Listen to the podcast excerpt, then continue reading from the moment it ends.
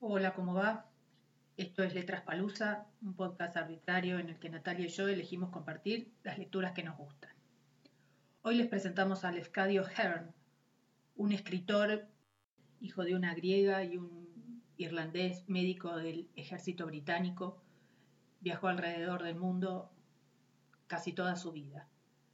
Se asentó en los Estados Unidos, donde trabajó como periodista y editor, y eh, su editorial lo mandó de viaje a Japón. Una vez en Japón, Lefcadio se enamoró de la cultura y de la gente y de la forma de vida y de las tradiciones y también de una japonesa, con quien se casó y definitivamente se estableció en Japón, adoptando la ciudadanía japonesa. También enseñó en la universidad y fue, como, fue el, el introductor de la cultura oriental en Occidente. Hizo conocer a Occidente eh, la cultura japonesa.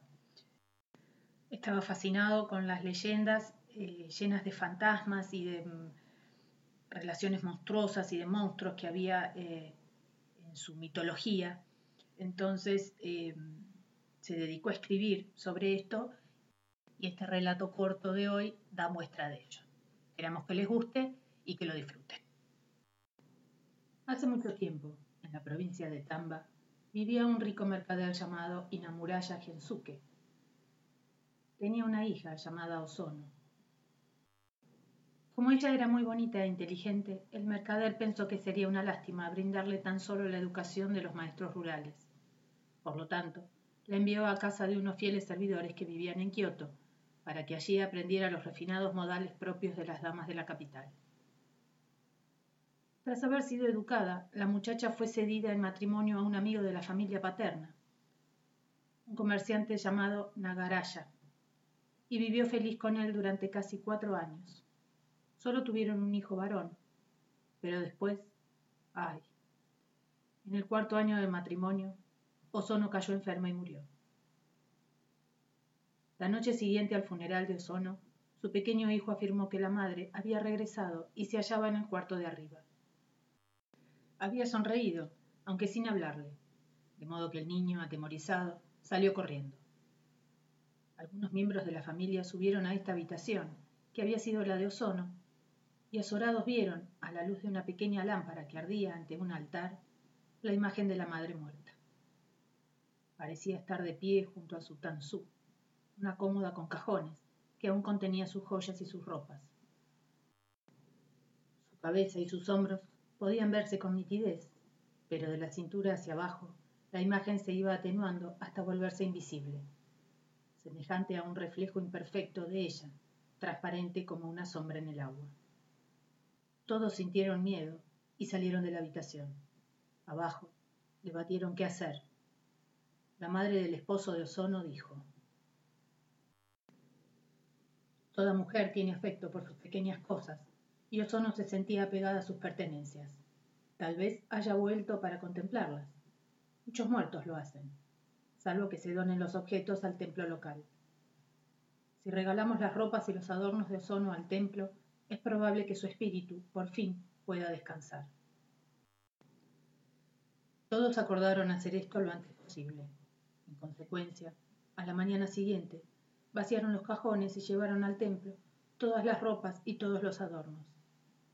Pero Ozono regresó esa misma noche y contempló el Tanzú igual que antes. Y volvió también la noche siguiente, y noche tras noche se repitió su visita, hasta convertir aquella casa en una casa de terror. La madre del esposo de Ozono acudió entonces al templo, le contó al sumo sacerdote lo ocurrido y le pidió un consejo. El templo era un templo zen, y el sumo sacerdote, un anciano sabio, era conocido como Daigeno Sho. Este dijo, debe haber algo que le provoca ansiedad, dentro o cerca de ese tanzú. Pero hemos vaciado los cajones, repuso la mujer, y ya no hay nada en el tanzú. Bueno, dijo el Daigeno Sho, esta noche iré a su casa y montaré guardia en esa habitación, a ver qué puedo hacer. Usted debe dar la orden de que nadie entre allí mientras vigilo, a menos que yo lo pida. Al ponerse el sol, la higieno yo fue a la casa y vio que el cuarto estaba preparado.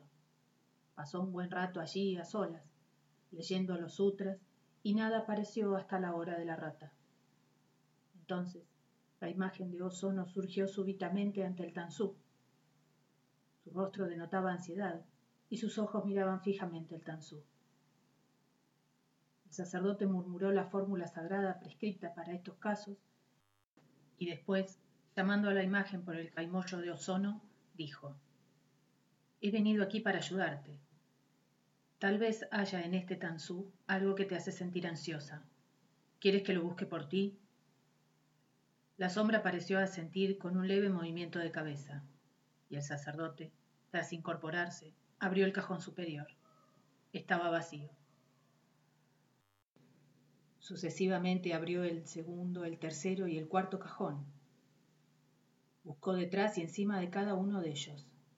Examinó con cuidado el interior de la cómoda, no encontró nada, pero la imagen no dejaba de contemplar el mueble con la ansiedad de siempre. ¿Qué querrá? pensó el sacerdote. De súbito, se le ocurrió que acaso hubiera algo oculto abajo del papel que revestía el interior de los cajones.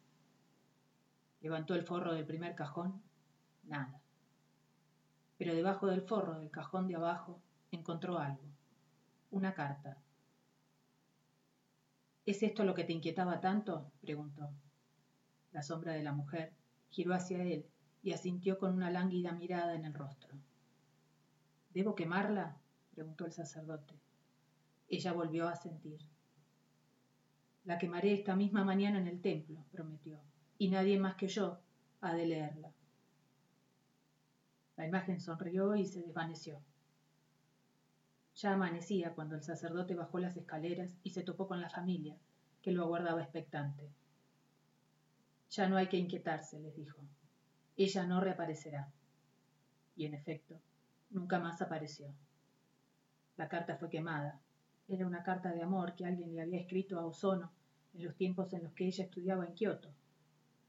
Pero solo el sacerdote se enteró de su contenido y el secreto murió con él.